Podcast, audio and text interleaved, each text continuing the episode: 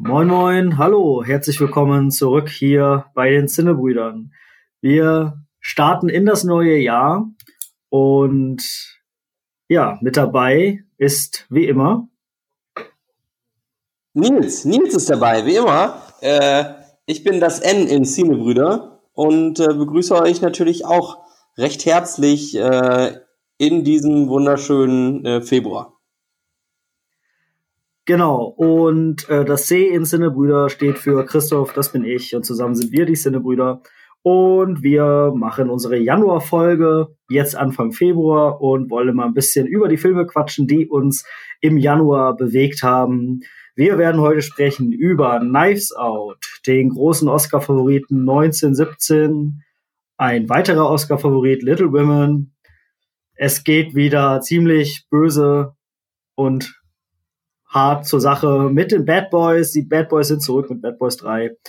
Ähm, dann wollen wir noch mal kurz sprechen über Taylor Swift mit ihrer neuen Dokumentation auf Netflix und über das unverstandene Meisterwerk Pitch Perfect 3. Im Anschluss quatschen wir dann noch ein bisschen über die kürzlich ausgezeichneten BAFTA Awards und äh, gucken, was das für die Oscars nächste Woche bedeutet.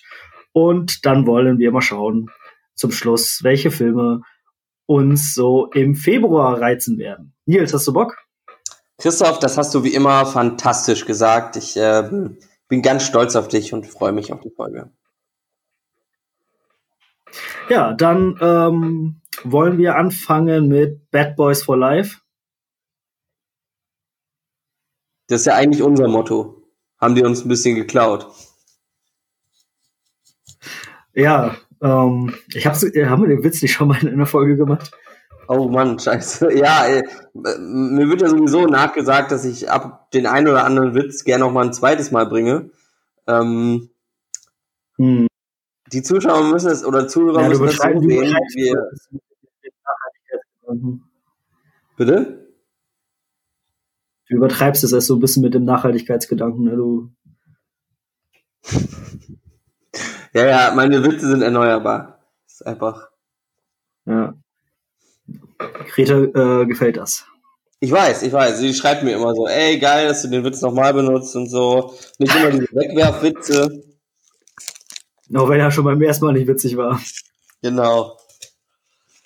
Ja, also Bad Boys vor 3. Äh, das Bad Boys Franchise kommt zurück. Diesmal komplett ohne äh, wohl nicht ganz ohne äh, Partizipation von ähm, Michael Bay, aber Michael Bay ist diesmal komplett raus, was Producer oder Director angeht. Allerdings sind unsere beiden Lieblingscops Will Smith und Martin Lawrence wieder dabei. Äh, wohin geht es in Bad Boys for Life? Ähm, nach äh, ja einigen Jahrzehnten muss man ja schon fast sagen, ähm, neigt sich die Karriere der beiden Cops Marcus und Mike so langsam zu Ende. Ähm, und während äh, Marcus, also gespielt von Martin Lawrence, äh, ja, sich so langsam damit ähm, anfreunden kann, ähm, ja, in Rente zu gehen, denn er ist auch vor kurzem Opa geworden. Ähm, ja, denkt sein treuer Kumpane Will Smith äh, beziehungsweise im Film genannt Mike, natürlich nicht daran und durchlebt eigentlich auch so eine kleine Midlife-Crisis.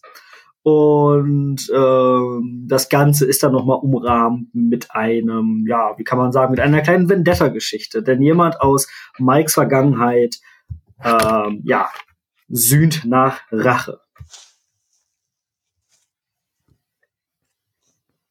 Nils, was hast du dazu zu sagen?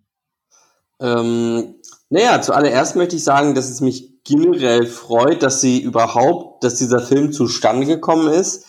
Ähm, ich habe das andauernd gefordert, dass es einen dritten Teil gibt und auch ewig stand bei Wikipedia, dass es noch einer kommen soll. Aber ich habe ehrlich gesagt ähm, so im Laufe der Jahre meinen Glauben daran verloren. Ähm, und dementsprechend bin ich erstmal natürlich total happy, ähm, dass er überhaupt gekommen ist. Ähm, Allerdings ist natürlich das, so eine Sache, wenn so ein, so, ein, so ein Großmeister, ne, wie der Michael, äh, der Michael Bay, wenn der natürlich sagt, hm, möchte ich nicht, gebe ich an, an so boah, zwei Leute aus Belgien ab, weiß ich nicht. Da ist man natürlich erstmal ein bisschen hellhörig. Aber andererseits waren die Filme noch nie besonders feinsinnig. Ähm, ja, dementsprechend bin ich mir sicher, dass äh, der Film das hält, was er verspricht. Ja, ähm, genau das tut er. Er ist nämlich absolut mittelmäßig. Also ich war ein bisschen äh, unterhalten äh, währenddessen. Ich war allerdings auch ganz doll gelangweilt. Ich fand die äh, Story, also die Hauptstory, ehrlich gesagt, nicht so prickelnd. Ähm, dann auch ja, der Plot-Twist kam jetzt für mich, also hat mich jetzt nicht so vom Hocker gehauen, obwohl man da, glaube ich, gehofft hat, dass er genau das tut. Ähm, nichtsdestotrotz hat das irgendwie Bock gemacht, die beiden nochmal zusammenzusehen. Es hat aber leider, also ich finde, es hat, kommt nicht an, also Bad Boys 1, auch nicht an Bad Boys 2 ran, ähm, nicht an die geile Action aus Bad Boys 1 und äh, den ähm, tollen Witz aus Bad Boys 2. Ähm, ein absolut mittelmäßiger Film, wie er ähm, im Buche steht. Das einzig Positive, also wirklich, ähm, weswegen man da mal reingucken sollte, ist ein wunderbarer Cameo-Auftritt von Michael Bay. Ähm, mit allem, was dazugehört. Also Michael Bay wird mit so einem 360-Grad-Shot in Szene gesetzt, als er auftritt. Ähm, das hat mich wirklich begeistert. Alles andere eher nicht so. Na, und was mit dem Auftritt von DJ Khaled?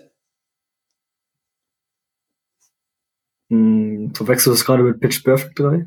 Nee, der ist als Manny gelistet. Echt? Ja. Boah, ist schon ein bisschen, bisschen her, dass ich den gesehen habe. Äh, ja, ja, ist schon okay. Ähm, wie machen sich denn Ach, die neuen der, Leute echt, Achso, den habe ich nicht erkannt. Das tut mir leid, Freunde. Ach, Mensch, Christoph. Also, ich weiß nicht, ob ja, du, bist so du überhaupt noch in der Clubbing-Szene so drin? Was ist da los? Was ist wohl los? Ja, also, dass du so ein Schwergewicht äh, wie den DJ Khaled nicht mehr erkennst. Also. Ja, was soll ich dazu sagen? Ja, was soll ich dazu sagen? Ähm, Erzähl mir doch lieber, wie äh, die beiden ähm, oder also die Neuzugänge im Cast sich ähm, sich schlagen. Vor allen Dingen jetzt, ähm, was mir ja immer sehr wichtig ist, was Vanessa Hutchins so macht, ähm, aber auch Alexander Ludwig ja, oder also, ja. Ja, also Vanessa Hutchins ähm, macht das, was sie immer macht, nämlich nicht Schauspielern, äh, sondern einfach nur im Bild rumstehen. Ähm, äh, Alexander Ludwig, äh, finde ich, hat irgendwie eine ganz coole Rolle. Ähm, der hat mir eigentlich ganz gut gefallen. Der spielt so einen, äh, also so einen übelsten Brecher, der aber aufgrund von, ich habe schon wieder vergessen, halt eher so, ähm, so den IT-Nerd gibt. Ähm, alle, alles insgesamt, muss ich sagen, äh, ordnet sich dann doch aber den beiden Hauptdarstellern unter. Die wollen wir auch sehen. Die wollen wir auch einfach sehen. Ich meine, du gehst ja auch nicht in Bad Boys 3 und denkst so, oh mein Gott, ich bin so richtig äh, gespannt, was Charles Melton so macht. Nee, das stimmt. Ich meine, das ist immer, wenn da schon steht, äh, Schauspieler und Model, denkst du immer so, mh, hm, wen interessiert's? Genau. Ja, ansonsten gibt es einfach zu Bad Boys 3 nicht viel zu sagen. Deshalb würde ich vorschlagen, dass wir doch direkt weitermachen mit dem nächsten Film. Was meinst du?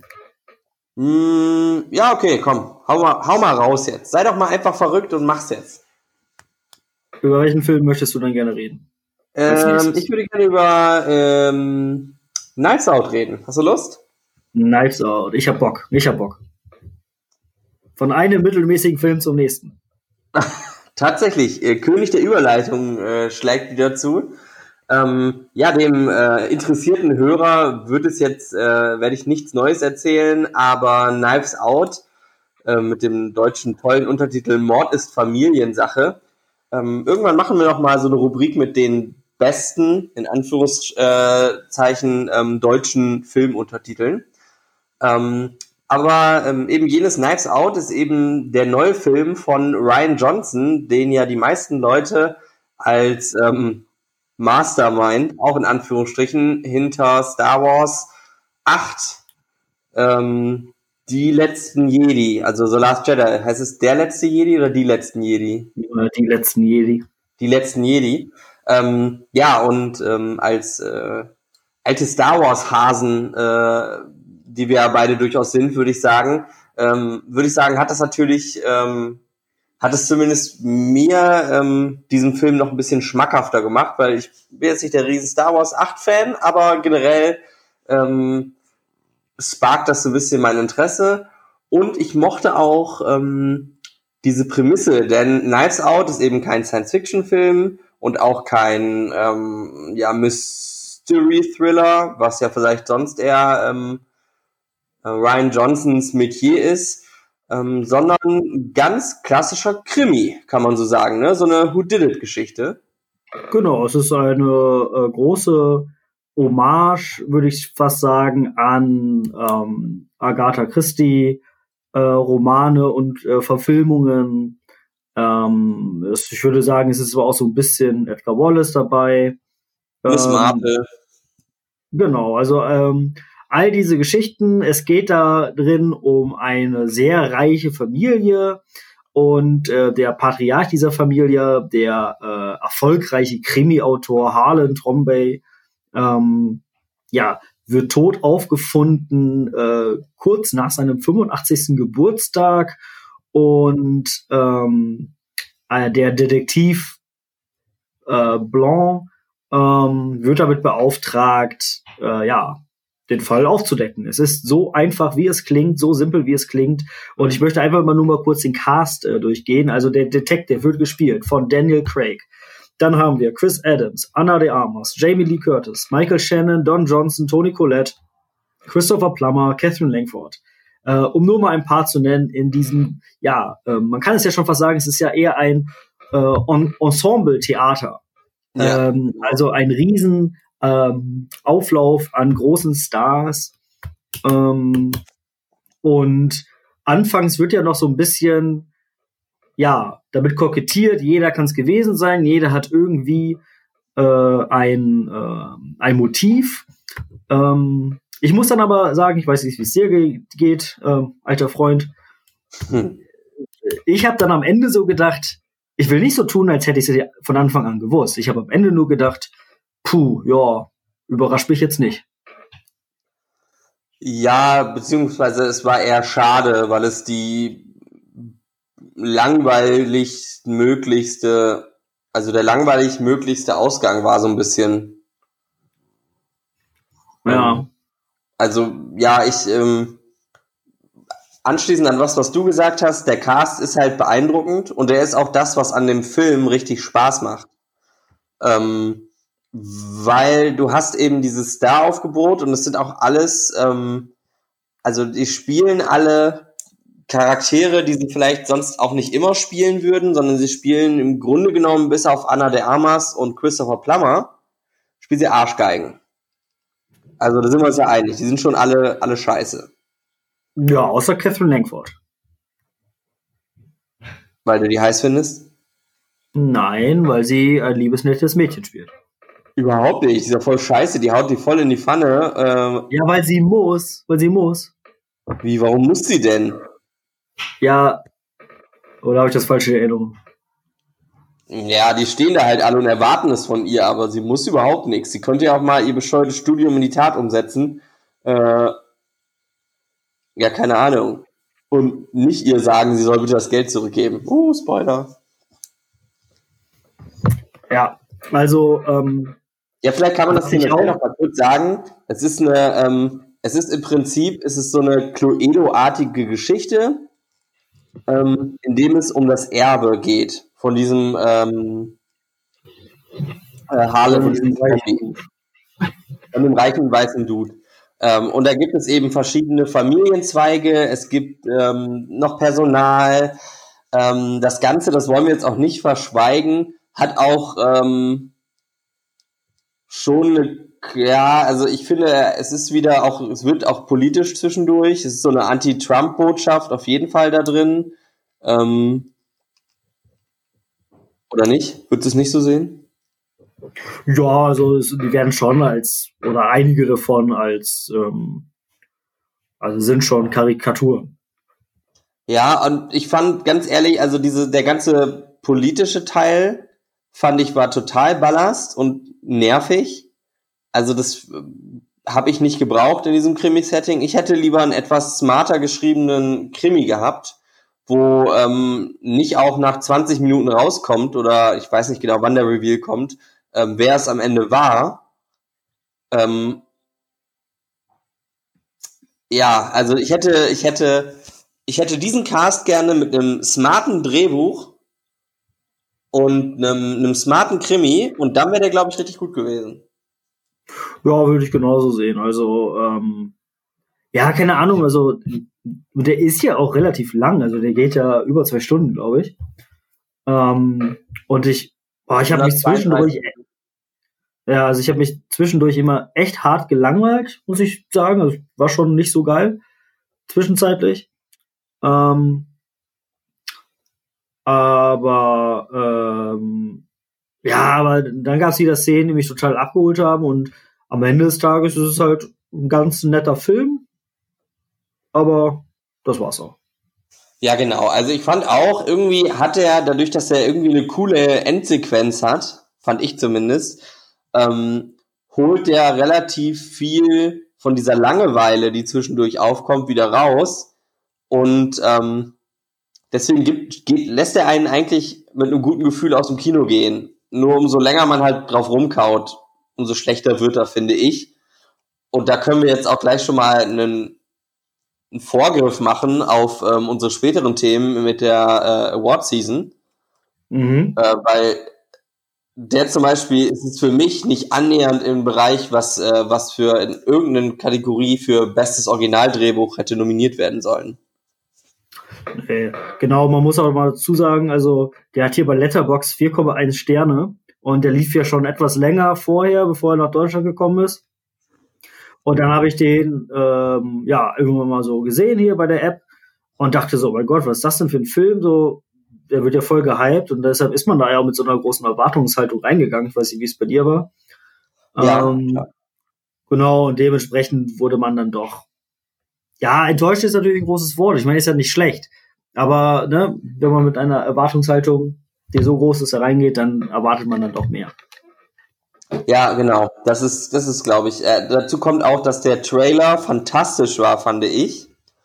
Ähm, so dass ich eben auch mit wirklich großen Erwartungen da reingegangen bin und irgendwie, ich weiß nicht, ich hatte mich, mich richtig gefreut und da war halt nur okay. Und das ist ja manchmal, reicht ja schon, um, um jemanden zu enttäuschen.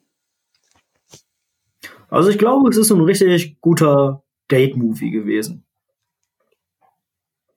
Ja, das stimmt. Also man, äh, man streitet sich am Ende, glaube ich, nicht ob, über diesen Film, weil dafür ist er vielleicht ein bisschen zu belanglos. Ja. Ähm, ja, ich weiß nicht, welchen nächsten Film ich mit belanglos ähm, ankündigen soll. Miss Amer Amerikaner? Nein, das ist nicht belanglos, aber da können wir gerne drüber sprechen. Ähm, Miss Americana, die Taylor Swift Story, ist eine Dokumentation, die äh, aktuell auf Netflix läuft und ja, behandelt, wie gesagt, ähm, Taylor Swift. Es geht gar nicht so, oder es wird gar nicht so viel Zeit verschwendet mit ihrer Kindheit, ihrer Jugend, wie sie aufgewachsen ist. Es ist mehr, ähm, äh, es werden eher so die ähm, diese Zeitspanne von jetzt bis oder oder von diesem Kanye West Ding ähm, ja bis heute irgendwie äh, beleuchtet. Die Zeit äh, nach ihrem riesen riesen Erfolg und dann äh, natürlich der große Shitstorm, der dann auch irgendwie auf sie geprasselt ist, äh, wie sie damit umgegangen ist. Warum ähm, ist ein ähm, Shitstorm, Shitstorm auf sie runtergekommen? Ja, irgendwann hat sich die öffentliche Meinung ja ähm, gewandelt. Äh, da war sie nicht mehr America's Sweetheart und äh, größter, äh, größter Musikstar aller Zeiten, ähm, sondern eine ja, wie soll man das sagen, eine ähm, manipulierende Bitch, ähm, die immer sich in eine Opferrolle begibt und damit ähm, ja ihr Image quasi geschaffen hat und damit natürlich auch ihren Erfolg. Ah. Ähm, der Film ist, das muss ich vorwegschieben, ähm, also der ist hundertprozentig von ihm PR-Management bezahlt worden, hundertprozentig. Äh, nichtsdestotrotz hat er mir sehr gut gefallen. Also ähm, gibt seltene Einblicke in einen doch sehr äh, privaten Menschen. Ähm, sehr beeindruckend ist zum Beispiel alles, wo es dann um dieses Gerichtsverfahren geht, ähm, äh, weil sie hat ja mal einen Stalker, glaube ich, angezeigt, wenn ich das richtig in Erinnerung habe. Ähm, und äh, wie sie da durchgegangen ist, dann äh, wie sie ähm, äh, bei den Midterm-Wahlen in ihrem Heimatstaat Tennessee dann ein politisches Statement verfasst hat. Und dann wird auch noch gezeigt, wie sie quasi mit, ich weiß nicht, ob das ihr Management war, aber es war, glaube ich, ihr Vater ähm, und noch so ein anderer Dude, äh, wie sie die überzeugen wollte, dass das okay ist, dass sie das macht. Und die haben sie gesagt, ja, bist du bekloppt, wenn du, weil sie möchte halt ähm, nicht, dass eine ähm, erzkonservative Senatorin oder oder äh, ja Senat ähm, Kandidatin quasi gewinnt, äh, weil die nämlich äh, gegen Frauenrechte, Schwulenrechte und so ähm, Propaganda macht. Und ähm, dann sagt der Vater halt zum Beispiel so Sachen wie, ja, äh, du kannst das nicht machen, weil äh, ich mache mir dann Sorgen um deine Sicherheit, da muss ich gepanzerte Fahrzeuge bestellen. Also das war schon, ähm, das fand ich schon sehr interessant. Jetzt bist hm. du Taylor Swift, Jan? Ähm, also ich sag nicht, dass ich noch nie einen ihrer Songs gebrüllt hätte, aber ähm, ich sag mal so, der Mensch Taylor Swift ähm, interessiert mich jetzt tatsächlich nicht so dolle. Ähm, das liegt aber eher an meinem Desinteresse als jetzt an Taylor Swift. Ich habe jetzt nichts aktiv gegen sie oder so. Ich würde sie auch nie als manipulierende Bitch bezeichnen, weil äh, das, das weiß ich nicht. Also ich bin neutral zu ihr. Ich bin einfach, ich bin dieser neutrale Smiley zu Taylor Swift. Mhm, okay, okay. Ja, ja mehr gibt's eigentlich nicht zu sagen. Also von mir gibt's da auf jeden Fall eine Cook-Empfehlung. Ähm, ja, das Problem ist ja, du erzählst ja immer so drüber und dann denke ich immer doch so, hm, ja, ja, guckst du dir mal an. Ja, wenigstens einer, den ich hier mit dem Podcast überzeugen kann, mal was zu gucken. Ach, das funktioniert bei mir doch immer. Am Ende denke ich immer, ja, ja, muss ja was dran sein, wenn Paul hier mich so voll labert. Und, naja. naja. Aber ich glaube, naja. auch, ich glaube auch, du erreichst viele, viele Hearts and Minds ähm, von unseren Zuhörern. Ähm, da, da, ich glaube, du hast schon einen großen Einfluss auf die. Ne? Ich glaube, wir haben einen großen Einfluss, Nils. Ja, das stimmt. Aber Christoph, ähm, aus großer Macht folgt ja auch große Verantwortung. Ne? Deswegen äh, musst du dir, oh man, wäre das geil, hätten wir jetzt einen Spider-Man-Film zum Vorstellen, wa? Ja, das stimmt. Ähm, wir, wir könnten allerdings musikalisch bleiben und äh, über einen weiteren Film gucken, der schon ein bisschen älter ist, den wir beide aber kürzlich, glaube ich, erst gesehen haben. Ähm, der Film läuft aktuell, ist verfügbar auf Amazon Prime. Und äh, wir sprechen vom letzten Teil der großartigen Trilogie Pitch Perfect 3. Meinst du das ironisch? Äh, ja. Echt? Also Pitch Perfect war ja irgendwie noch ganz nett, aber Pitch Perfect 2 fand ich schon äh, ja völlig niveaulos. Äh, und ja, also Pitch Perfect 3 muss man ja nicht mehr viel zu sagen, oder? Äh, ja, also ich finde, man merkt auf jeden Fall ähm, einen relativ starken Qualitätseinbruch, wenn man es so sagen möchte. Ähm, ich weiß, Elizabeth Banks hat gerade auch nicht die beste Presse, ähm, wo das ja mit ähm, Charlie's Angels nicht so gut funktioniert hat. Ähm, aber ich, ich bin ja immer noch ein bisschen Elizabeth Banks Fan und ich weiß nicht, ob es daran lag, aber also ich fand jetzt gerade im Vergleich zum zweiten ist es halt ein deutlicher Abstieg äh, festzustellen, sei es jetzt musikalisch als auch von der Rahmenhandlung, ähm, die tatsächlich eine Aneinanderreihung von Klisch also blöden Klischees ist, nicht mehr sonderlich lustigen äh, Klischees und Fat Amy Witzen. Genau, bevor wir vielleicht äh, näher auf Fat Amy eingehen, äh, ganz kurz nochmal schnell zur Handlung. Die ist nämlich sehr schnell erzählt. Ähm, die ähm, Bellas sind jetzt alle irgendwie im ähm, Berufsleben angekommen. merken dann aber, dass das äh, Leben außerhalb von A Cappella und Uni dann doch nicht so einfach ist.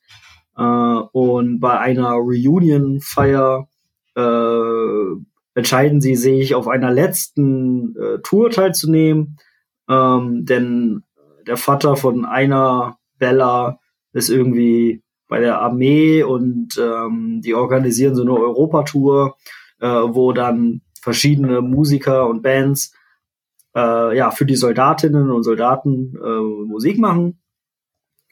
Und wie, wie der Zufall so will, kommt am Ende raus, dass es doch ein Wettbewerb ist. Und wie der Zufall so will, sind die beiden merkwürdigen äh, äh, hier äh, Journalisten, die nichts anderes machen, außer A cappella Contests äh, zu äh, kommentieren, auch wieder dabei. Und DJ Khaled ist dabei. Auch wieder, ne? Auch wieder. Ähm, genau, also ich finde, also sterbenslangweilig, unlustig, ähm, niveaulos, äh, 93 Minuten verschwendete Lebenszeit. Ja, das stimmt. Also ich finde es immer blöd, wenn man dieses Niveaulos-Tag irgendwo drauf hat, weil es gibt sehr viele niveaulose Filme, die tatsächlich sehr, sehr lustig sind. Ähm, allerdings ist es halt, du musst halt, wenn du, wenn du niveaulos bist und lustig, ist das gut. Wenn du niveaulos bist und nicht witzig, ist es einfach nur Quatsch.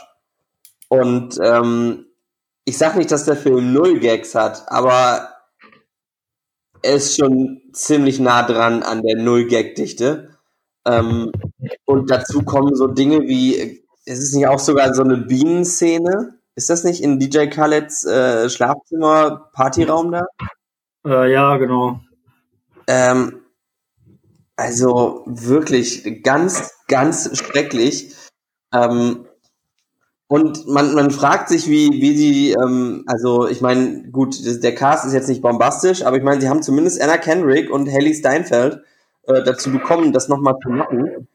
Ähm, fragt man sich warum, aber wahrscheinlich äh, hatten die einfach ein dickes Portemonnaie dabei oder so. Ja, das konnte ich mir gut vorstellen, sehr gut vorstellen sogar ja, ich weiß nicht, willst du dazu noch was sagen? Ansonsten können wir von ähm, ja einem Film mit äh, weiblichen Cast zu einem anderen weiblichen Film äh, mit weiblichem Cast kommen, der ein großer Oscar-Contender ist.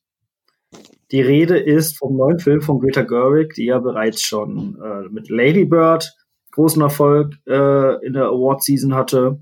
Äh, Little Women habe ich mir angeguckt. Du ja, glaube ich, nicht, weil du ja, ja ein Misogyn bist. Eben, eben. Klassischer Cis-Mann. Ja. ähm, ja, äh, Little Women, äh, obwohl du den Film nicht gesehen hast, Nils, äh, sag doch mal kurz äh, irgendwie deine, deine äh, Gefühle und Gedanken zu Little Women. Ähm, also es ist so, ich habe diesen Trailer dazu gesehen und habe es dann wieder völlig vergessen und ähm, ich weiß gar nicht woher, weil in der Schule hatten wir es nicht, aber irgendwoher kenne ich diesen Roman. Also ich weiß nicht, ob ähm, kann es sein, dass ich einfach nur eine Doku über den gesehen habe oder weiß, was die Terra X Beitrag oder sowas. Irgendwie sagte mir das was. Ähm, allerdings ja, es ist halt, es ist, es liegt nicht an, es liegt nicht an dir, Greta Gerwig, sondern an mir. Ich finde die Themen, also jetzt bei, ähm, bei Lady Bird und Little Woman, es ist einfach not my cup of tea so richtig. Ähm, deswegen, keine Ahnung, habe ich da am Ende des Tages nicht so viel Bock drauf gehabt. Ähm, ja, weiß ich auch nicht. Ich will da jetzt auch nicht äh, zu viel drüber meckern. Ist vielleicht auch ein toller Film und so, aber irgendwie interessiert es mich auch nicht so, ähm, was die vier Mädels da so machen. Ähm, ich kann mir nur vorstellen, dass das so ein äh, sehr, keine Ahnung, so ein Empowerment-Film ist und so. Ähm, ja, holt mich, holt mich jetzt nicht so ab.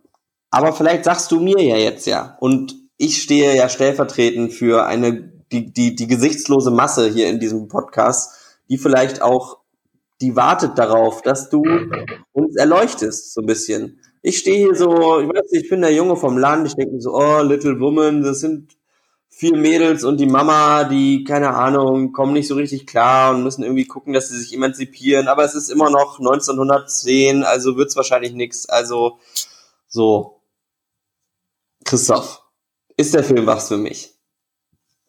Ja, das äh, kann ich nicht sagen. Zunächst vielleicht erstmal ein paar Facts. Kommen wir mal zum Cast. Wir haben Sasha Ronan, Florence Pugh, ähm, Emma Watson, Laura Dern, Eliza Scanlon, Timothy Chalamet, spricht man den glaube ich aus, ne? Ja, ähm, aber es heißt auch Star Royce Ronan. Nein, nein, tut es nicht. Doch. Nein. Warum nicht? Ja, äh, weil ich ein Interview mit ihr gesehen habe, wo sie gesagt hat, dass das Sasha ausgesprochen wird. Und alle sagen das falsch. Ja, alle sagen das falsch, weil alle kein Irisch können. Hm. Ich mache mal weiter, während du vielleicht googeln möchtest. Ähm, Meryl Streep ist noch dabei, äh, Bob Odenkirk ähm, oder alle anderen, kann ich nicht. Äh, zur Bewertung generell äh, groß gefeiert, groß gehypt. Äh, hier bei Letterbox 4,3 Sterne mit, und das möchte ich mal äh, betonen, das wird jetzt alle Cineasten äh, da draußen, haltet eure Becher fest, setzt euch irgendwie hin und versucht, äh, ein, äh, irgendwie äh, ausgeglichen zu sitzen, weil ihr könntet vom Stuhl fallen. David Hein hat diesem Film viereinhalb Sterne gegeben. Ja, ich sag mal so, es ist ja so, du, die sind ja natürlich so richtig in der Öffentlichkeit, die müssen das doch machen, sind wir mal ehrlich. Aber äh, worum geht's denn in Little Women? In Little Women geht es, wie du schon gesagt hast, um eine Familie. Ähm, äh, das sind vier Schwestern und Laura Dern äh, ist die Mutter und es äh, spielt zu der Zeit des amerikanischen Bürgerkrieges äh, bis ja äh, kurz danach. Ähm, das sollte man im Kopf behalten. Also wir haben also eine größere Zeitspanne, die dieser, Film spielt. Und worum es sonst noch so geht, das kann ich nämlich gar nicht so richtig sagen, weil äh, wie auch schon bei Lady Bird und ähm, auch schon Meryl Story, wo wir vielleicht später noch bei den Os äh, wenn wir zu, über die Oscars reden, noch zu sprechen kommen, ähm, wird hier keine richtige Handlung aufgezogen. Es wird also meines Erachtens kein Film erzählt. Es wird einfach beobachtet. Das ist eine Beobachtung ähm, von vier jungen Frauen. Ich würde sagen eher drei jungen Frauen, weil äh, die kleine äh, kleinste Schwester eigentlich nicht so wirklich eine Rolle spielt. Ähm, wir haben Sasha Ronan, die äh, vielleicht noch die, ja, in Anführungsstrichen unweiblichste äh, Schwester spielt. Ähm, sie ist also, sie bricht ganz klar aus diesen klassischen Rollenbildern raus. Sie möchte Schriftstellerin werden. Sie ähm, schreibt auch schon kleinere Geschichten, äh, veröffentlicht diese aber unter anderem unter falschen Namen. Ähm, und dann haben wir Emma Watson, äh, die ähm, ja, weiß ich auch nicht, aber Watson halt irgendwie ist. Äh, und ja, auf jeden Fall, sie ist, glaube ich, die einzige, die am Ende auch heiratet. Nee, stimmt gar nicht. Also Emma Watson ist eher so eine ganz klassische Frau vielleicht für diese Zeit, ähm, findet einen Mann und heiratet ihn. Florence Pugh ähm, geht mit Meryl Streep, was ihre Tante ist, auf Reisen nach Paris. Und dann wird sich, dann wird irgendwie noch so ein Love Triangle aufgebaut zwischen Florence Pugh, äh, Timothy Chalamet und, und äh, Saoirse Ronan.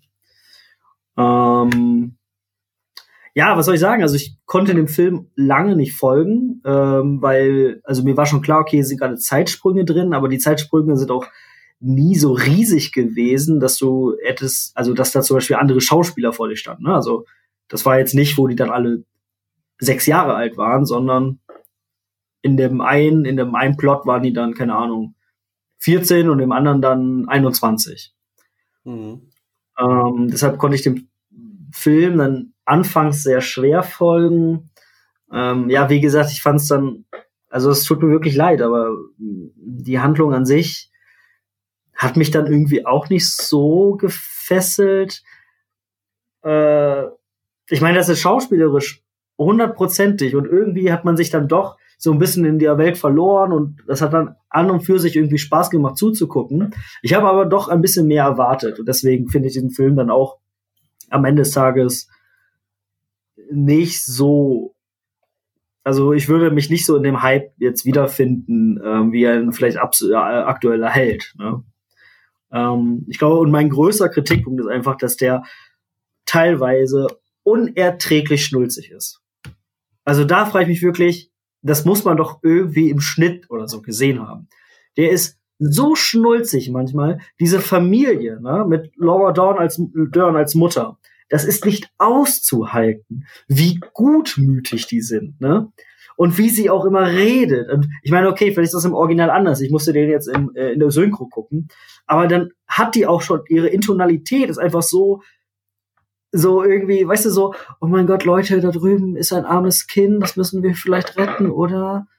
Oh Gott, das, ich fand es nicht auch so halten, ne? Und dann die ganze Zeit geht es irgendwie nur darum, ähm, dass sie selber arm ist, aber das, was sie haben, können sie auch irgendwie teilen. Und dann helfen die irgendwie so einer armen deutschen Einwandererfamilie, die wirklich nichts zu fressen haben und die auch am Frieren sind und so. Ähm, und also alles, was halt in dieser Zeitspanne spielt, finde, fand ich teilweise unfassbar schnulzig. Ähm, und was ich nicht so ganz verstanden habe, war, diese Familie, also um die es ja hauptsächlich geht, soll selber eigentlich ziemlich arm gewesen sein. Aber das kam mir gar nicht so vor, als ob die so arm waren. Ich meine, die waren jetzt nicht super reich, aber weißt du, was ich meine? Ja, wenn die Tante schon auf Europareise gehen kann und so, kann es ja jetzt nicht ganz so schlimm sein, das stimmt. Ja, das habe ich auch alles nicht so richtig verstanden. Äh, also wirklich Meryl Streep, also die Tante, die ist wirklich mega reich und also warum hilft die denen nicht? Also ich habe das alles nicht so kapiert. Aber vielleicht äh, bin ich auch nicht ne, der Typ, für den dann so ein Film auch gemacht ist. Ähm, andere haben mir schon erzählt, die den Film auch gesehen haben, dass sie den super schön fanden. Ähm, ja, und der ist auch schön. Und ich weiß, ich glaube, am Ende des Tages würde ich, ah, ich weiß nicht, ob ich sagen würde, Leute da draußen, guckt euch den Film an. Aber vielleicht muss man ihn gesehen haben. Ich weiß es nicht. Ja, gut, okay. Ich, ich, ich ziehe mich da mal raus. Ich finde, man muss auch nicht zu allen Meinung haben. Ich, also, ja.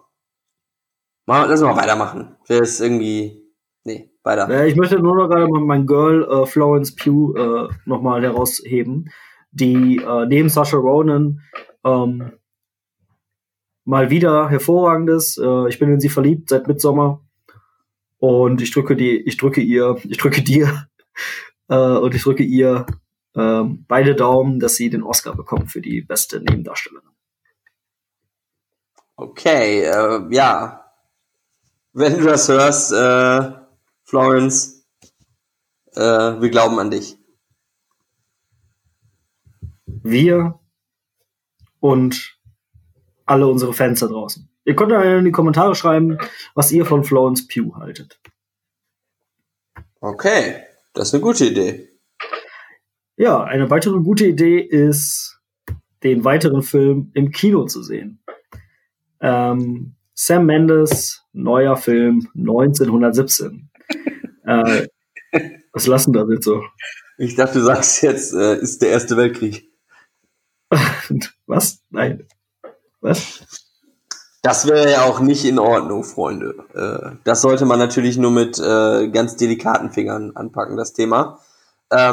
Ja, allerdings, ähm, das hat äh, Sam Mendes nicht davon äh, abgehalten, sich äh, mit dem Thema Erster Weltkrieg zu befassen. Christoph, erzähl uns mehr darüber. Genau, in 1917 geht es um ähm, ja, zwei Soldaten äh, der britischen Armee, die den Auftrag erhalten, eine Nachricht ähm, einige Kilometer ähm, zu einer anderen Frontlinie zu bringen. Du musst erst, du musst eine ähm, Sache direkt Nachricht, sagen. Du musst direkt dazu sagen, einer von denen ist Tommen. Ja, habe ich nicht erkannt. Habe ich nicht erkannt. Echt nicht? Was? Die Pausbäckchen nee. würde ich immer nee. erkennen. Also bitte. Es ist ein erwachsener Tommen Baratheon. Äh, und das, das soll. Ich sag dir, das ist schon mal ein Pluspunkt. Jetzt weiter.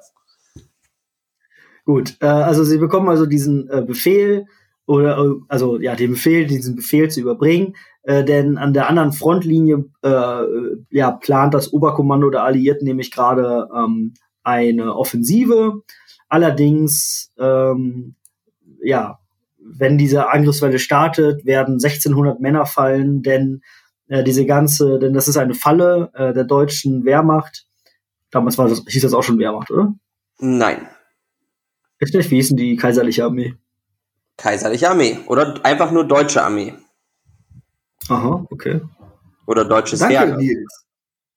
Ja, okay, das ist auf jeden Fall geplant gewesen vom deutschen Heer. Die haben also einen strategischen Rückzug gemacht, in der Hoffnung, quasi die äh, britischen ähm, Soldaten in eine Falle zu locken, äh, was ihnen offensichtlich gelungen ist, denn unter der Leitung von Benedict Cumberbatch, äh, den man dann später noch sehen wird, äh, ja, wollen die nämlich auch angreifen. Und unsere beiden Helden, gespielt von George McKay und wie du ja schon äh, gesagt hast, ähm, Tommen beziehungsweise Dean Charles, Charles äh, Chapman, ähm, ja, machen sich auf über das Niemandsland ähm, äh, äh, ja, zur deutschen Frontlinie und von dort über Feld und Wiesen äh, zum nächsten Abschnitt ähm, der Front. Und das Ganze ja, hat ein, ähm, ja, einen kleinen Hype bekommen, weil er gemacht ist wie ein One-Shot für alle da draußen. Das ist also ein Film, der ähm, keine ersichtlichen ähm, Schnitte hat. Also er gibt dir das Gefühl, von der ersten Minute bis zur letzten Minute ist das ein kontinuierlichere ja, Kameraeinstellung. Genau, also es ist halt, er, er erweckt den Anschein, er ist ein, äh, eine einzige Plansequenz. Ähm, genau. Er ist genau. aber in mehreren Abschnitten gedreht. Also das ist äh, genau, auch ein halt Verständnis, den man aufliegen kann. Es ist jetzt nicht ein echter One-Shot-Film, wie man es jetzt von, ähm, wie heißt der von Hitchcock nochmal? Das ist auch kein echter. Echt nicht? Fenster zum Hof meinst du, ne? Ja, genau. Also das Fenster zum Hof ist auch kein, äh, da sind auch verdeckte Schnitte drin. Ähm, aber Victoria zum Beispiel, der auch jetzt bei ähm, Netflix und oder Prime läuft, ähm, das ist ein echter One-Shot. Ähm, aber hier 1917 sind auch verdeckte Schnitte drin. Ah.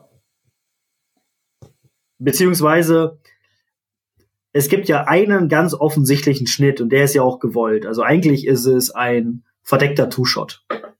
Stimmt, ja, tatsächlich. Ja gut, aber ja, ich, ähm, ich musste mir die, äh, den Wikipedia-Artikel zu One-Shot-Filmen durchlesen. Sehr interessant, kann man mal machen. Ah.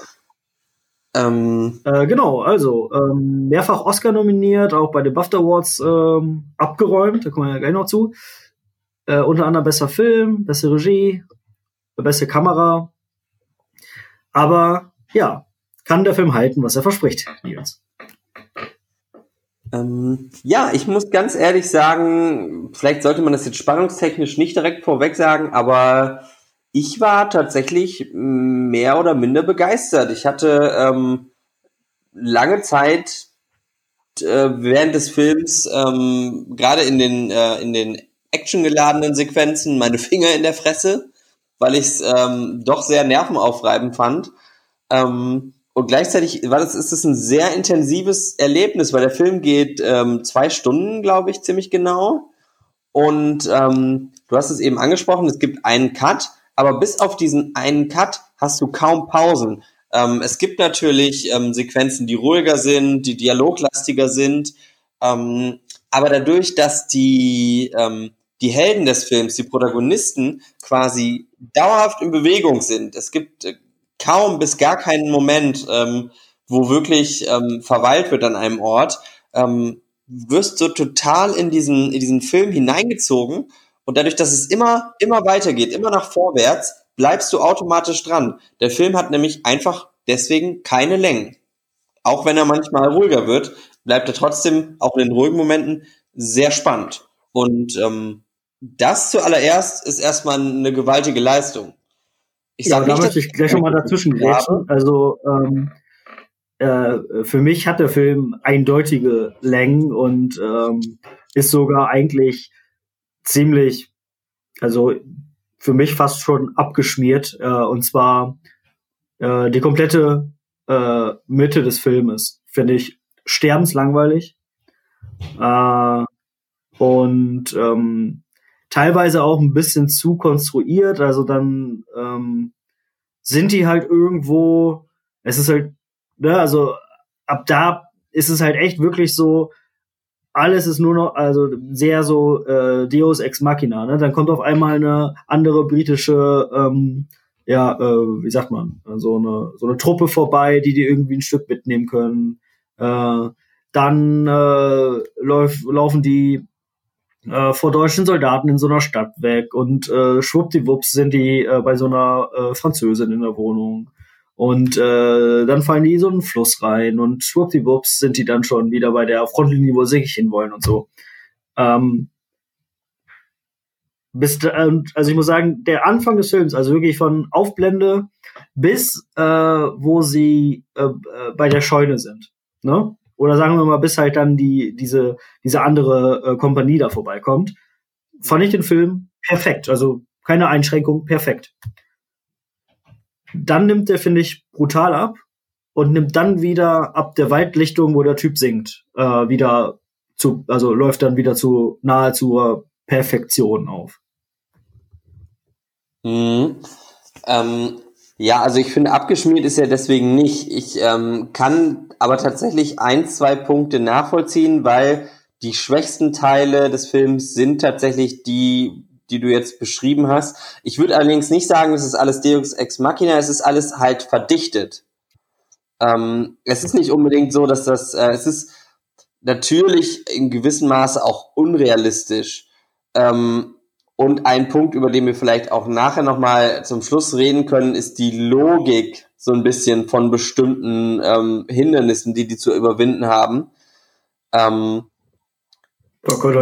Meiner Meinung nach Sam Mendes sich dann so ein bisschen hat in seinem, also er hat sich in diese Art des Filmemachens verliebt und wollte dann besonders aufregendes, ich rede jetzt von dieser Verfolgungssequenz in der Stadt.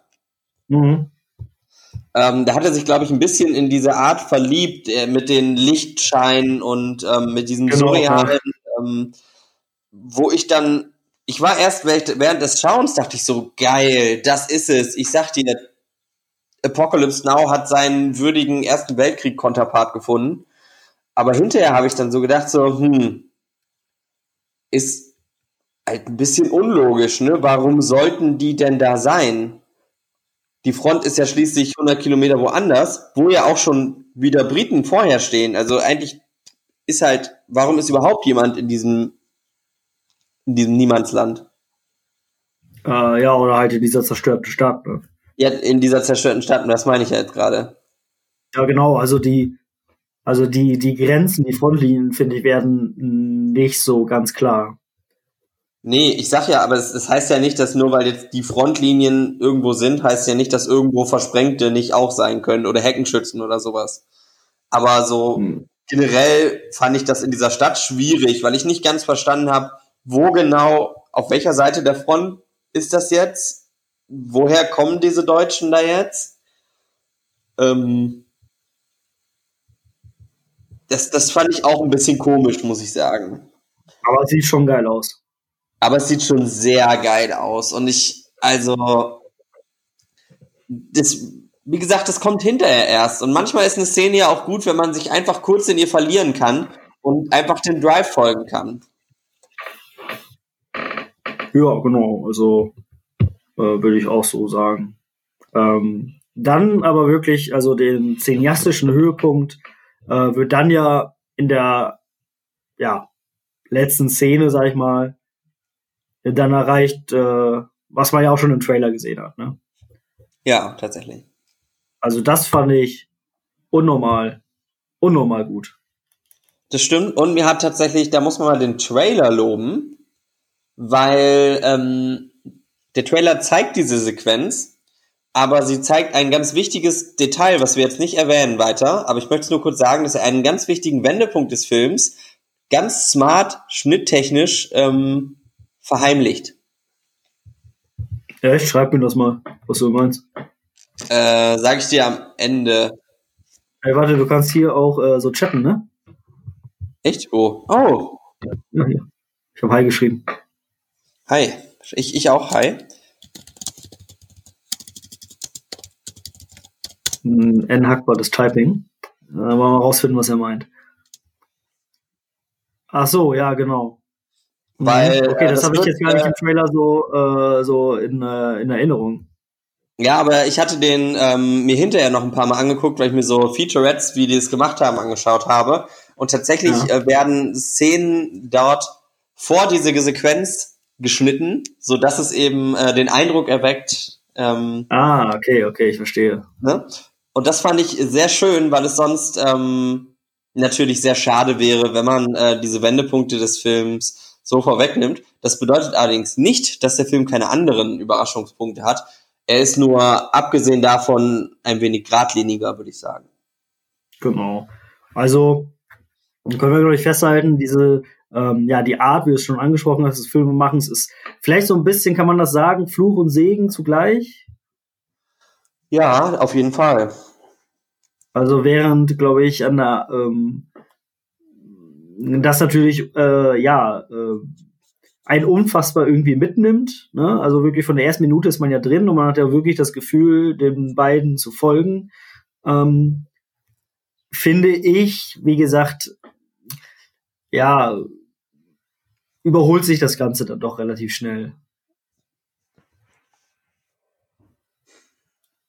Ja, ja, das stimmt. Ich finde das auch, aber das ist jetzt, ich will nicht immer den ollen Apocalypse Now damit vergleichen, aber der hat auch in der Mitte so ein, dieses ganze, der ganze Kram bei den Franzosen und so. Das ist auch irgendwie, denkst du dir so, boah, das ist schon ein bisschen langweilig jetzt und so, aber es gehört halt dazu. Und vielleicht brauchst du ja eben diese, ähm, diese Szenen, um eben, du brauchst eben diese, diese, diese relativ langsamen Szenen, wenn die zum Beispiel mit dieser britischen Truppe mitfahren, äh, um dann eben den krassen Cut, der dann kommt, äh, zu wertzuschätzen. Oder diese ähm, völlig ekstatische Sequenz ähm, mit den Leuchtgeschossen. Mhm, ja, das, das, kann, das kann sein. Ich muss sagen, ich habe den Film zweimal gesehen äh, und beim ersten Mal, das war ganz witzig, äh, da wäre ich fast alleine gewesen. Also ich hatte noch eine Begleitung dabei, also wir wären fast alleine gewesen. Ähm, und da kamen aber noch so drei kleine Jungs rein. Also wirklich, die waren, ich habe echt kurz gedacht, so, dürfen die hier sein? Äh, so jung waren die. Ähm, und die wirkten auch irgendwie erst so, als ob die sich nicht sicher waren, dass sie im richtigen Film sind. Äh, und dann kam auch kurz danach äh, eine von den Kinomitarbeiterinnen und hat die halt gefragt, so, seid ihr sicher, dass ihr im richtigen Film seid? Wie alt seid ihr denn? Ähm, äh, und dann waren die genau zwölf. Ey, äh, ja, das ähm, muss ich, Ich auch fand mal sagen. ich fand äh, teilweise ganz schön krass sein, aber das habe ich eben vergessen. Ähm, das äh, fand ich bei Knives Out, war das Publikum ganz schrecklich und hatten wir nämlich auch äh, so drei Jungs ähm, und Knives Out ist ja so schon nicht der spannendste Film, haben wir eben äh, gehört. Mhm. Und dann auch noch drei Zwölfjährige in diesem Film zu haben, mit in einem Kino mit elektrisch verstellbaren Sitzen, Oh. War eine harte Nuss, möchte ich mal sagen. War eine harte Nuss und äh, ich bin ja niemand, der dann äh, jemanden anmeckert im Kino oder so. Ne? Ich, ich, äh, ich fresse das ja in mich rein. Ähm, Oh, Und kotzt sich dann in dem Podcast drüber auf. Aus. Ja, genau. Also, äh, also wenn ihr das hört, bitte geht auch nur in Filme, die euch äh, altersmäßig auch ansprecht oder habt halt äh, die Courage, nicht zu quatschen. Ne? Wäre mir wichtig. Ähm, Ja, aber ist aber, glaube ich, ja- bei 2000, äh, 1917 passiert einem das, glaube ich, nicht so. Ja, also beim zweiten Mal war das Kino dann doch etwas gefüllter.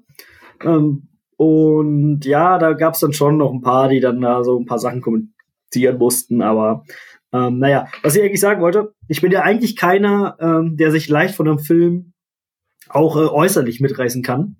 Ähm, aber eine Szene, die mich ultra aufgeregt habe, ist, ähm, wie dann letztendlich dann ne, das Ziel erreicht wird und die äh, in dem äh, in dem äh, Schützengraben da sind, ähm, Mhm. wo sie eigentlich hin wollten.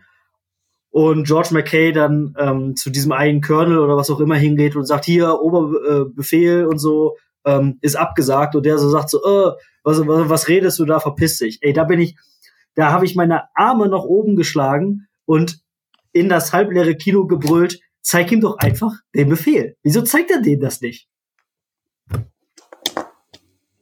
Ja, das stimmt. Das äh, ist eine blöde Szene. Das finde ich auch, ähm, wenn er nicht, nicht, wenn er bei dem Colonel, das geht's noch. Ich finde es viel schlimmer, wenn er in diesen ähm, Befehlsstand rein will. Ja, und die ihn nicht reinlassen wollen, ne? Und die den nicht reinlassen wollen, wo ich denke, ey, du bist ein irrer Wehrpflichtiger, der gerade keinen Bock hat, in dieses Maschinengewehrfeuer zu gehen. Weißt du, das haben die wahrscheinlich 17 Mal am Tag. Ähm, Warum, ganz ehrlich, kam mal ganz kurz, ich meine, das ist immer einfach zu sagen, aber er muss ja nicht mal runterkommen, er muss ja nur mit diesem Brief wedeln. Ja, genau. Also, keine Ahnung, in einem, in einem, in einem etwas schlechteren Film hätte jemand dem so zwei Ohrfeigen gegeben, so, Junge, komm mal runter hier. Ähm, ja. ja, das stimmt. Ähm, ich möchte trotzdem wie gesagt, ich sage nicht, dass es diese unlogisch, diese die, so kleine unlogische Details und, und Sachen nicht gibt. Ich möchte aber trotzdem ein, zwei Sachen erwähnen, die ich fantastisch fand. Und ähm, das ist zum Beispiel zum einen, ähm, wenn die an diesen Artilleriestand kommen, der Deutschen, den Verlassenen. Mhm. Ich fand, das war eine echt beeindruckende Szene. Und ähm, vielleicht um für die, die es nicht gesehen haben, man sieht halt einen, ähm, einen verlassenen ähm, Stand mit ganz vielen Geschützen, wo halt einfach nur ähm, Hunderte oder Tausende von ähm, leergeschossenen Hülsen, also diese, wo, wo das Pulver drin ist, wenn die Granaten abgeschossen werden, quasi, was dann so rausfliegt. Das sieht man ja auch in, in Actionfilmen immer. Ähm, und eben in, in der Größe, wie man bei uns vielleicht so ähm, Prinzenrollen hätte und davon Tausende. Und ich weiß gar nicht, warum mich diese Szene so ultra abgeholt hat. Vielleicht war es auch, es war smart gemacht, weil man vorher in einem sehr engen Setting ist und dann geht man raus und hat diese Weite und sieht, man sieht ja gar nicht viel von der Schla von den Schlachten, ne? Aber einfach nur diese, diese, den Müll der Schlacht zu sehen und man konnte sich in seinem Kopf, fand ich, total vorstellen, wie irre diese Schlacht gewesen sein muss. Und ähm, da saß ich echt so mit offenem Mund da. Ich weiß nicht, ob mhm. die mhm. abgeholt hat. Äh, nee, ja, nicht so, weil das, ähm, ja, obwohl doch, das, das, das war doch, ja, das stimmt, das war schon noch ganz cool. Ähm, was ich eigentlich viel cooler fand, waren die Szenen, und das sind ja eigentlich nur zwei Einstellungen wirklich, die dann so auf ähm, ja noch nicht zerstörtem offenen äh, Feld äh, ablaufen. Inwiefern? Also wenn sie so über, ja, wenn sie so über grüne Wiesen laufen und so. ähm, Äcker und durch den Wald und so. Ja, das stimmt. Ähm, das fand ich irgendwie ganz, ganz schön. Ähm, was wollte ich so sagen? Äh, äh, vergessen. Ach so, vielleicht ähm, äh, kann man diesen Film am besten auch dann in, ähm, in ja, Verbindung mit äh, dieser Erste Weltkriegs-Doku von Peter Jackson ähm, gucken, die letztes Jahr ja gelaufen ist. Äh, They Shall Not Grow Old. Ähm, kann ich wirklich nur empfehlen. Ist ja auch in meiner Topliste äh, für das Jahr äh, mit drin. Und äh, ich habe sofort gleich in den ersten Sekunden und Minuten des Films gedacht, ich glaube, die haben die Doku nämlich geguckt, weil auch äh, das ganze Kostümdesign und so und, und Setdesign war wirklich fast eins zu eins, ähm, wie in dieser äh, Dokumentation zu sehen. Ja, oder sie ist halt einfach sehr originalgetreu. Ja, das meine ich ja damit. Ja. Das stimmt, aber das würde ich, hätte ich dem äh, jetzt auch generell, also das kann man dem Film ja nicht, also der ist aber das werfe ich dem ja nicht vor. Das werfe ich dem ja nicht vor. Ich sag ja nur, äh, äh, ich glaube, die haben das geguckt, weil äh, sie sich da schon sehr äh, ans Original dann, also haben das, sind da sehr nah rangekommen. Ja, stimmt schon. Also ähm, ich würde ja nur sagen, dass man am besten diese Dokumentation vorher oder nachher mal gucken sollte. Sollte man sowieso mal gucken. Aber. Ja, ich, es ist vielleicht jetzt kein Filmfach, aber so der Look and Feel irgendwie. Das stimmt. Das war äh, sehr ähnlich. Ähm, ja. ja. Also ich will vielleicht auch noch mal ganz kurz klarstellen, äh, ich war jetzt vielleicht eben auch ein bisschen zu harsh, indem ich gesagt habe, dass der abstinkt in der Mitte wie gesagt, ich finde, in der Mitte hängt er so ein bisschen rum. Gerade auch beim zweiten Mal gucken, wo ich wusste, was passiert, äh, mhm. äh, hatte ich mich, war ich dann doch ein bisschen unruhig. Und ich finde, das ist bei mir auch immer, ich weiß nicht, wie es dir da geht oder euch da draußen, ähm, immer ein ungutes Zeichen, ähm, wenn ich halt so unruhig werde, weil ich auf eine richtig geile Szene warte.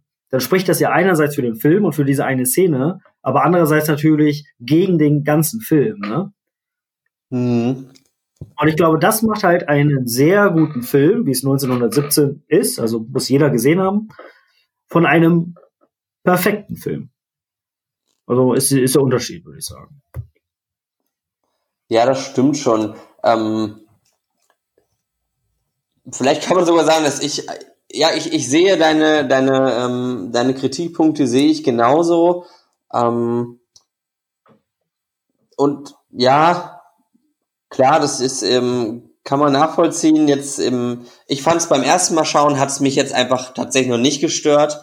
Ähm, ich kann aber durchaus sehen, dass es vielleicht, ja, dass man dazu kommt, wenn man eben das zweite Mal guckt.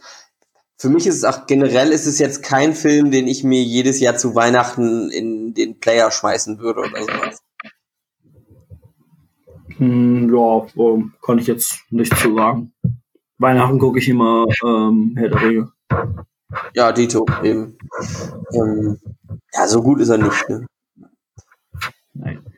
Ähm, ja, allerdings bei den BAFTA Awards ordentlich abgesahnt und damit kommen wir vielleicht auch schon ähm, zu unserem nächsten Tag, Tagesordnungspunkt. Äh, die BAFTA Awards wurden gestern, also am 2. Februar, verliehen.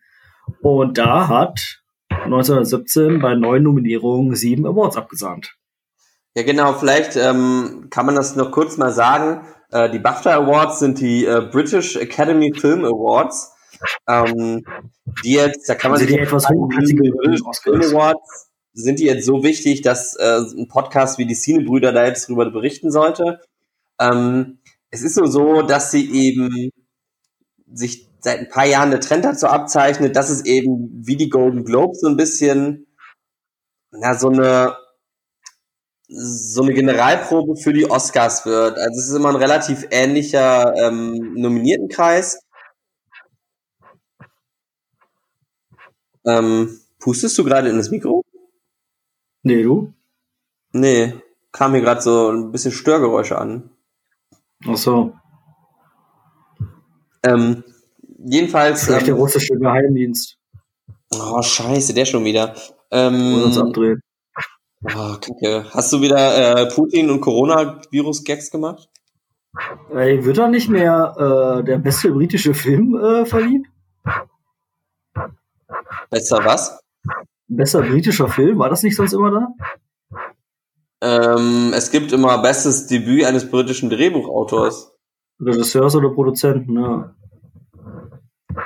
Aber sonst, war das nicht immer, dass da auch der beste britische Film äh, also verliehen wurde? Ja, ist er doch auch.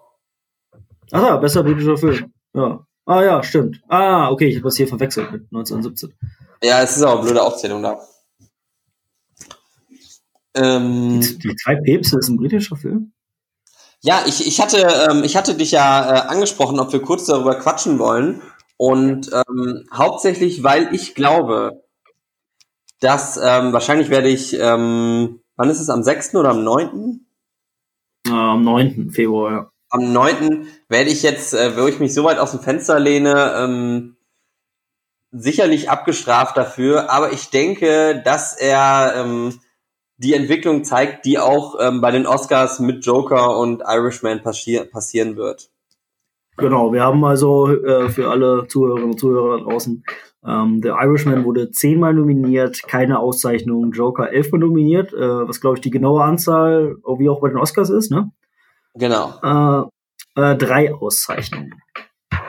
Und Once Upon a Time in Hollywood, der, der, der dritte große Favorit, hat eben ähm, zehn Nominierungen, nur einen Award bekommen. Aber ähm, das für unseren Boy Brad Pitt? Ja, Gott sei Dank, wenigstens einer. Aber ich finde, man sieht schon, dass die Favoriten, die großen Favoriten eben bis auf 1917 echt underperformed haben. Genau, also ähm, würde ich auch sagen. Also selbst auch so Jojo Rabbit, den ich jetzt leider nicht mehr äh, gucken konnte, ähm, bei sechs Nominierungen auch nur eine Auszeichnung. Ähm, Little Women, fünf Nominierungen, eine Auszeichnung. Der großartige Star Wars, der Aufstieg Skywalkers, keine Auszeichnung bei drei Nominierungen. Ja. ist für dich ja wahrscheinlich besonders äh, abfacken. Ja, ich, ich, ähm, ich warte einfach auf die Oscars. Ich denke mal, ähm, wenn der dann ähm, alle drei Nominierungen nach Hause bringt, dann ist das in Ordnung. Ne? Ja. Äh, Parasite, mein Lieblingsfilm, äh, immer eine Quote von äh, 50 Prozent. Äh, bester ausländischer Film und bestes Originaldrehbuch, oder? Genau. Lass mich doch mal. Ja, bestes Originaldrehbuch, ja. Äh, auch hier, wie bei den Oscars, nominiert für bester fremdsprachiger Film und bester Film.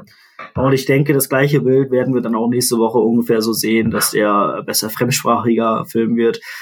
Nicht bester Film, was mein Wunsch wäre. Also, ne, da drücke ich auf jeden Fall die Daumen. Äh, ich würde mich sehr, sehr doll freuen, wenn das klappen würde mit bester Film.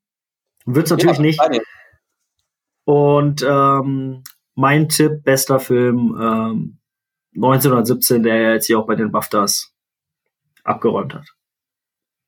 Ja, ich glaube das auch. Und zwar aus folgendem Grund. Ähm, gerade bei den, bei den Oscars ist es ja immer so, dass die sich so mega ähm, auf dieses Arts-Ding, also so auf dieses ähm, Film als Kunstform. Du hast ja auch immer diese, diese Laudatios, in denen das so gewürdigt wird, dass es alles Künstler sind und so. Und ähm, ich glaube, da hat halt ein Film, der ähm, inszenatorisch so außergewöhnlich ist wie 1917, und das ist er einfach, ähm, einfach ein Stein im Brett. Ähm, wo jetzt ein Film wie, wie der Joker, wo man, wo ich glaube, der eben auch A, nicht so gut zur Vermarktung passt von so einem Award und ähm, B, meiner Meinung nach auch jetzt nicht so gut ist. Ähm, wird, glaube ich, dann, vielleicht bekommt er sowas wie, weiß ich auch nicht. Ich könnte mir noch äh, beste Filmmusik vorstellen. Ja, hat er hier, glaube ich, auch gewonnen, ne? Hat er da auch gewonnen? Ja, genau, stimmt. Ähm, das, das könnte ich mir vorstellen, womit dann, ähm, du hast natürlich ähm, Joaquin Phoenix als besten Hauptdarsteller da ist jetzt die Frage, ähm, meinst du, das ist ein Ausblick?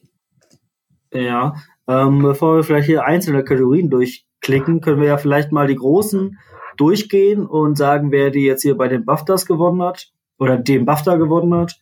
Äh, ja. Und dann unseren Tipp abgeben für bester Film. Also bester Film haben wir, also habe ich jetzt zumindest gesagt, würdest du durch d'accord gehen, ne? Ja, würde ich auch sagen. Gewonnen hier 1917, ich, ich, ich glaube aus. Sagen, das ist das, was ich mir wünsche. Ich würde mich aber nicht, auch nicht wundern, wenn es Once Upon a Time in Hollywood wäre. Ja, das kann sein, weil das vielleicht so ein bisschen an den Eiern der ganzen Hollywood-Leute krault, ne? Ja, genau. Das hätte ich so nicht gesagt, aber genauso hätte ich es gemeint. Ja. Ähm, beste Regie äh, hat äh, der Buffer hat gewonnen, Sam Mendes für 1917. Allerdings, Sam Mendes ist ja selber Brite, ist ein britischer Film, also ist das ein Heimspiel. Äh, genau. Noch nominiert war Bong, Bong Joon-ho, Top Phillips, äh, Martin Scorsese und Quentin Tarantino. Das sind dieselben, die auch bei den Oscars nominiert sind, oder? Äh, ja, genau. Ähm, weißt du was? Weißt du was? Ich wette mal auf meinen Boy Bong Joon-ho. Ehrlich? Ja. Ja, nee, ähm, also. Soll ich das mal aufschreiben? Wir können ja mal und dann mal gucken, wer hier am meisten Punkte macht. Also bester Film. Sagen wir beide 1917? Nee, ich sag mal Once Upon a Time in Hollywood. Okay, uh, Once Upon a Time in Hollywood. Ähm, ja, beste Regie. Also sage ich. Bei... Oh, ja. Ich setz mal auf den alten, den guten alten Martin Scorsese. Ja, okay, Martin, ja. Warum Weil nicht? Ich, Warum äh, ich sehe nicht, dass Todd Phillips diesen, den, den, die Auszeichnung bekommt. Ähm, Tarantino auch nicht, Sam, nee, glaube ich nicht. Also, oder doch? Ah, schwierig. Nein, ich, ich gebe äh, Martin Scorsese nochmal äh, eine Chance. Oh, bin ich gespannt. Bester Hauptdarsteller hat äh, den BAFTA bekommen Joaquin Phoenix Mit dabei nominiert waren Leonardo DiCaprio, Adam Driver für Marriage Story, Taron Egerton für Rocketman, Rocketman und Jonathan Price für Die zwei Päpste. Bei den Oscars ist nicht Taron Egerton nominiert, sondern wer nochmal? Äh, Antonio Banderas haben wir noch für Light ah, und Herrlichkeit. Richtig. Ähm, ähm, da ich ganz klar auf Leonardo DiCaprio. Leo, echt? Ja. Äh, ich sage Adam Driver. Äh, ja, fände ich auch cool, aber glaube ich nicht. Ähm, ja, wir konnten jetzt nicht über Marriage Story sprechen, äh, den habe ich aber gesehen. Ähm, äh, nicht so ein guter Film, aber Adam Driver und Scarlett Johansson, äh, wie man so schon sagt, nailed it. Hm. Ähm, beste Hauptdarstellerin hat äh, René Selweger gewonnen für Judy. Nominiert waren noch Jesse Buckley für White Rose, kenne ich. Äh, White Rose, auch klar, sicher, ja, ja, kenne ich. Ähm, Scarlett Johansson in Marriage Story, Sasha Ronan in Little Women und Charlize Theron Bombshell. Genau, bei den Oscars haben wir noch Cynthia Eviro, e Eviro mhm. ähm, für Harriet. Ähm, ist jetzt auch nicht mein Cup of Tea. Ähm, hm. Also ich sag, ähm, ja, Scarlett Johansson. Also wie gesagt, Marriage Story muss man eigentlich nur gesehen haben wegen den beiden. Das ist wirklich hervorragend. Ja, allerdings ist ähm, Judy Garland ist jetzt auch so ein amerikanisches Ding. Dann, dann, ich sag mal äh, Renee Zellweger. Okay, ich weiß nicht, ob das auf der Aufnahme auch so ankam, aber bei mir gab es gerade ein paar Störungen. Ich glaube, du hast Renee Zellweger gesagt. Ja, genau. Äh, einfach, ich glaube, Judy ist so, ist in aller Munde, wenn man jetzt mal hört, äh, also es werden auch heute kriege ich Tweets vorgeschlagen, wo irgendjemand darüber spricht, äh, sowas, so jemand wie Tom Hanks oder so. Deswegen. Okay, ich bin gespannt. Der beste Nebendarsteller ist für die British Film Academy Brad Pitt in Once Upon a Time in Hollywood. Mit ihm nominiert waren Tom Hanks in der Wunder also in, für seine Rolle in der wunderbaren Mr. Rogers, Anthony Hopkins in die zwei Päpste, Al Pacino, Joe Pesci, beides The Irishman. Ja, wieso steht da nochmal Brad Pitt? Ja, also, und ähm, bei den Oscars wird den auch Brad Pitt bekommen. Ja, ich muss das leider auch sagen. Allerdings würde ich, ich würde beten, dass Joe Pesci den bekommt. Also meine Motivation, also ich möchte, dass Joe Pesci ihn bekommt, aber ich denke, dass es, ähm, dass es Brad Pitt macht. Ähm, und bei den besten Nebendarstellerinnen haben wir Laura Dern für Marriage Story, Scarlett Johansson für Jojo Rabbit, Florence Pugh für Little Women, Margaret Robbie Bombshell und nochmal Margaret Robbie für Once Upon a Time in Hollywood. Ja, da ist ja ganz klar, das wird Kathy Bates. Was? Beste Nebendarstellerin. Ja, genau. Ja, wird Kathy Bates. Ja, tut mir leid, da gab es da gab's wieder so eine Störung. Äh, Ach so, äh, Kathy Bates. Kathy Bates, ist also für was ist sie nominiert? Für Richard Jewell, den Film. Nee, nie von gehört. Musst du dir äh, mal angucken. Ich glaube, der ist gar nicht äh, hier rausgekommen bis jetzt, aber du kennst auf jeden Fall die Schauspielerin. Hm, ja, ja, klar, die kenne ich. Ja. Okay. Können wir Und noch wo? irgendwas, ähm, äh, äh, wie sagt man, beurteilen? adaptiertes Drehbuch habe ich nie Ahnung von, weil ich das nie gelesen habe. Äh, Kann ich auch nicht sagen. Ja, beste Kamera ist halt irgendwie witzlos, weil wir beide wissen, dass den Roger Deakins für 1917 kriegt. Ja, genau. Da freust du dich sicher, Aber dass der Leuchtturm auch nominiert ist. Bitte? Das wer? Dass äh, der Leuchtturm auch nominiert ist? Oh ja, da freue ich mich total. Weiß ich doch, weiß ich doch. Ähm, ja, Filmmusik, Schnitt, Ton, Äh, ja gut, bester fremdsprachiger Film werden wir beide sowieso auch sagen, dass in Parasite wirklich, ne? Ja, das stimmt. Genau. Aber gut, da haben wir ja mal die ähm, großen, äh, sind das, zwei, vier, sechs, äh, mal abgedeckt und dann werden wir mal gucken, äh, ja, wer von uns das Rennen macht. Ja, genau. Boah, meinst du, die Leute, die ähm, bester fremdsprachiger Film, denken sich so, wow, cool, mit dem größten Erfolg des asiatischen Kinos seit 20 Jahren in Konkurrenz stehen? Mm, ja, ich glaube, so haben die Leute auch schon äh, letztes Jahr bei Roma so gedacht. Ja, stimmt. Ja, ist ja, ja, okay. Aber wenn ich hier mir die Nominierungen angucke, denke ich so, oh Mann, es tut mir irgendwie leid. Also ich glaube, dass ähm, denken sich auch gerade aktuell alle äh, nominierten Hauptdarsteller, weil die alle denken, ah, kriegst du sowieso Joaquin. Ähm, aber ich glaube nicht, also ich glaube, ne, wie schon bei den BAFTAs, auch bei den Oscars wird Joker nicht so krass absahen. Ähm, ich glaube, der ist da nicht so gut angekommen. Glaube ich auch. Ähm, also ja, ich, ich hoffe es auch ein bisschen. Also ich fände es, äh, wie gesagt, ich bin ja nicht ganz so pro Joker und dementsprechend ähm, fände ich es gut, wenn er jetzt nicht super krass abräumt. Ja. Wollen wir mal herausfinden, ob äh, Filme, die jetzt uns im Februar warten, vielleicht nächstes Jahr bei den Oscars abräumen werden?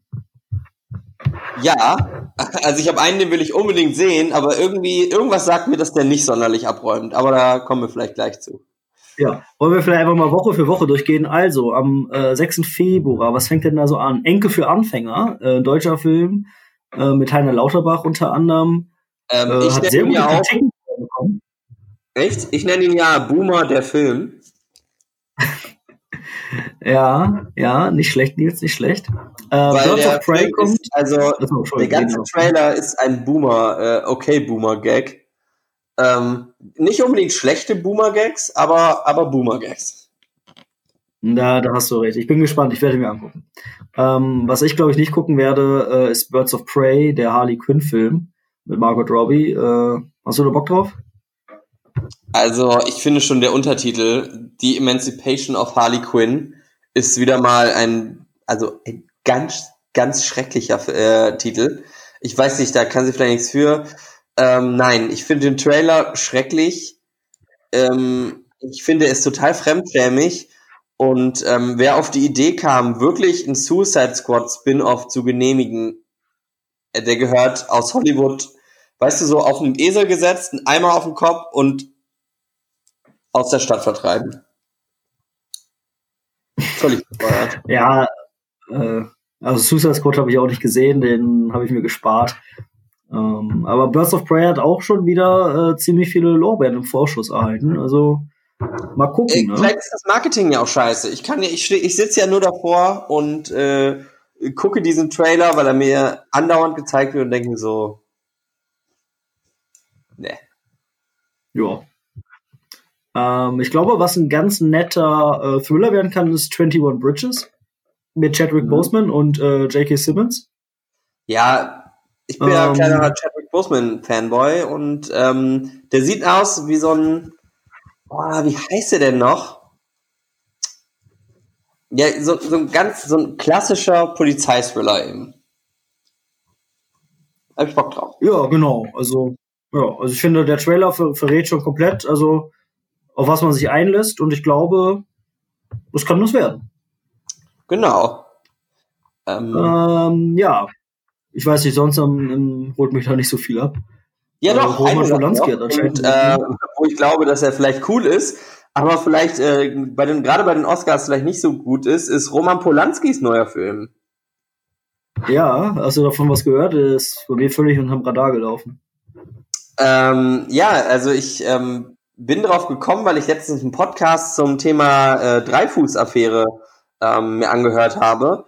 Und tatsächlich äh, spielt der Film mit dem Namen Intrige, ähm, handelt eben von der ähm, naja, relativ bekannten äh, Dreifuß-Affäre, ähm, ähm, die im, im Frankreich des ausgehenden 19. Jahrhunderts eben, naja, es ist, muss man jetzt nicht groß ausbreiten, es geht eben um Antisemitismus im, ähm, in Frankreich und in Europa. Es äh, geht um Spionage, es geht um ähm, deutsch-französische Feindschaft. Ähm, das Thema an sich ist sehr interessant und ähm, ja, ich bin einfach gespannt, was Roman Polanski aus so einem historischen Stoff macht.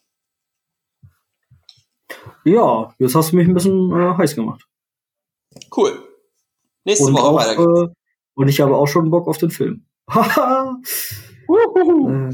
ja, dann am äh, 13. Februar startet unter anderem äh, Sonic the Hedgehog mit Jim Carrey. Gesprochen von Jim, also von Jim Carrey, ne? Nee, Quatsch, Jim Carrey spielt da mit. Gesprochen wird er von jemand anders. Ja, Jim Carrey ist doch der Mr. Robotic, oder wie der heißt. Ja, ja. Ähm, ich Äh, weiß nicht, hast du diese ja, also der- Kontroverse mitbekommen, dass der neu animiert wurde oder so? Ja, also der erste Trailer, der ja schon Mitte letzten Jahres oder so gekommen ist, rausgekommen ist, der war ja, also der wurde ja völlig zerstört ähm, von den Fans und den Krit äh, Kritikern. Ähm, genau, und dann haben sie dem anscheinend wieder ein, noch ein Update verpasst. Ähm, ja, ich werde Äh, ehrlich ich mir so nicht angucken. Ich bin auch nicht so, ich hatte auch nie eine Sega-Konsole oder so. Ich habe jetzt irgendwie nicht so die Verbindung zu dem. Ich glaube, wir sind da auch schon einen Ticken jung für, oder? Ja, weiß ich nicht so genau. Also ich habe das Gefühl, das ist bei denen, die jetzt so knapp über 30 sind, eher angesagt. Hm, das kann, das kann gut sein, ja. Aber vielleicht knapp verpasst. Ich habe so ein bisschen Bock auf den neuen Film äh, mit Elias Barek, Friedrich Lau und Paulina Roginski, äh, Nightlife. Ja, wieso? Ich weiß nicht, irgendwie fand ich den Trailer irgendwie ganz cool. Ich bin großer Friedrich Lau-Fan. Ähm, der Typ von Ostboy spielt da mit.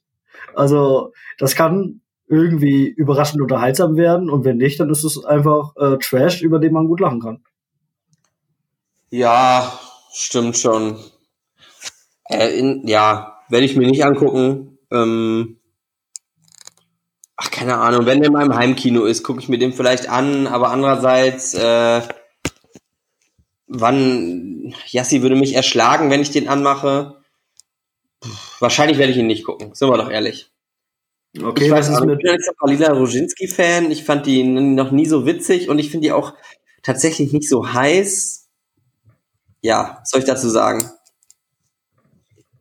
Ja. Ich würde gerne. Ähm, was ist ähm, So. bitte? Ich wollte nur sagen, ich wollte nur sagen, was, was hältst du denn von Bombshell? Ja, den tatsächlich, äh, da habe ich mir äh, den Trailer angeschaut Okay. und fand ihn überraschend cool. Ja, ich auch. Also äh, ähm, geht ja auch um auch eine wahre Geschichte. Äh, ich glaube, so ein bisschen der Auslöser von dieser ganzen MeToo-Debatte. Ähm, toller Cast. Hab ich Bock drauf. Ja, finde ich auch. Also es ist generell, ist es ja immer so alles, was so im, in diesem Umfeld Journalismus spielt, habe ich immer so einen Ticken Bock drauf und ähm, ja, ich glaube, ich glaube, das kann was werden. Also, ich meine, es ist ja immer so, wenn man hört, es ist Oscar nominiert und so, dann ist, geht man da anders rein, aber vielleicht enttäuscht er nicht. Fände ich ganz cool. Also, werde ich mir anschauen. Gut, dann gehen wir mal eine Woche weiter. Am 20. Februar startet. Alter, ich glaube nichts, was ich kenne. Äh, Lassie, eine abenteuerliche Reise. Ah, okay. Brahms, The Boy 2. Weißer, Äh, erste weißer ist, äh, Tag. hab ich, Das der erste ist echt gruselig, finde ich. Was? Brahms, The Boy? Ja, also The Boy 1. Mit Katie Holmes? Hä, ist das nicht der Boy mit, 1, äh, äh, mit der von, ähm, von The Walking Dead? The Walking Dead, echt? Also da spielt Katie Holmes mit. Ja, jetzt im zweiten, aber im ersten ist das, oh, wie heißt sie denn? Du kennst sie doch, sag es doch mal. Hm, Ich bin Lauren bei Cohen. Walking Dead. Ah? Lauren Cohen, die mi- mit ähm, Glenn nicht. Ah doch, ja, genau. Mhm. The Boys von 2016 und jetzt äh, Brahms The Boy 2. Ja, doch, nee, doch. So heißt der so? Brahms The Boy 2. Hm. Ja, sagt mir nichts. Ähm, lass uns mal schnell weitermachen. 27. Februar, da kommen nämlich jetzt äh, mindestens zwei Filme, äh, auf die ich Bock habe. Ähm, The Gentleman von Guy Ritchie. Hast du den Trailer dazu gesehen? Nein, aber sieht voll geil aus. Ja, sieht nach so einem richtig klassischen Guy Ritchie aus. Ähm, Ja. Nicht mehr so ein Sherlock Holmes-Scheiß, sondern einfach mal wieder was ordentliches. Äh, Finde ich cool. Dann äh, das Remake vom Klassiker, Der Unsichtbare, habe ich irgendwie auch Bock drauf. Ja, äh, Elizabeth Moss ist Elizabeth Moss ist nämlich cool. Äh, und ähm, was, glaube ich, ein kleines Highlight des Jahres werden kann, ist Just Mercy mit Michael B. Jordan. Ah, der ist das. Also, Äh, ja, ist mir, glaube ich, äh, ist mir zu, weiß ich auch nicht. ist ja so politisch korrekt, ne? Sag es doch. Sag es doch. Ja, ist nicht so. Da kann ich auch äh, dieses ähm, Cop-Killer-Drama angucken, da. Was kam vor zwei, drei Wochen raus. Oh, Queen and Slim. Ja, Oh Gott, der ist so scheiße. ja, wie gesagt, ich muss auch nicht überall, also vielleicht gucke ich mir den mal an, wenn der im Heimkino ist. Ich gehe aber nicht ins Kino, sag ich direkt. Äh, Alter, die haben von IP Man vier Teile. Äh, Ip Man heißt das ruhig, ne? Ip Man. Kennst du das, diese Kung-Fu-Filme? Ja. Da gibt's vier Äh, Teile von. ja, aber nur kommt einen, der vierte glaub ich. Ja, also ich kenne ganz viele, die den tatsächlich mega feiern. Ja? Ja. Mhm. Mhm. Naja, okay. Ähm, sind wir glaub ich, auch schon am Ende unserer Sendung angekommen, oder? Ich glaube auch, Kitov. Ja, hat doch mal wieder Bock gemacht. Ich hoffe, euch da draußen hat es auch Spaß gemacht. Ähm, schreibt doch mal in die Kommentare, ähm, auf was ihr euch so im Februar freut und wer so eure Oscar-Favoriten sind und ähm, was ihr euch wünschen würdet für die Oscars. Genau, und vielleicht Yes, könnt ihr auch, ähm, wir haben ja, ähm, vielleicht hört man das, vielleicht hört man es nicht, wir haben eine neue Aufnahmetechnik probiert. Ähm, da könnt ihr ja vielleicht auch ein bisschen was zu schreiben, wie euch die Abmischung gefallen hat oder ob es irgendwie Geräusche gab oder ähm, wir das wieder lieber anders machen sollen. Sowas ein bisschen. Okay? Genau. Okay. Dann würde ich sagen, äh, bis dahin, geht weiter fleißig ins Kino und wir hören uns dann in der Februarfolge. Tschüssikowski. Ciao!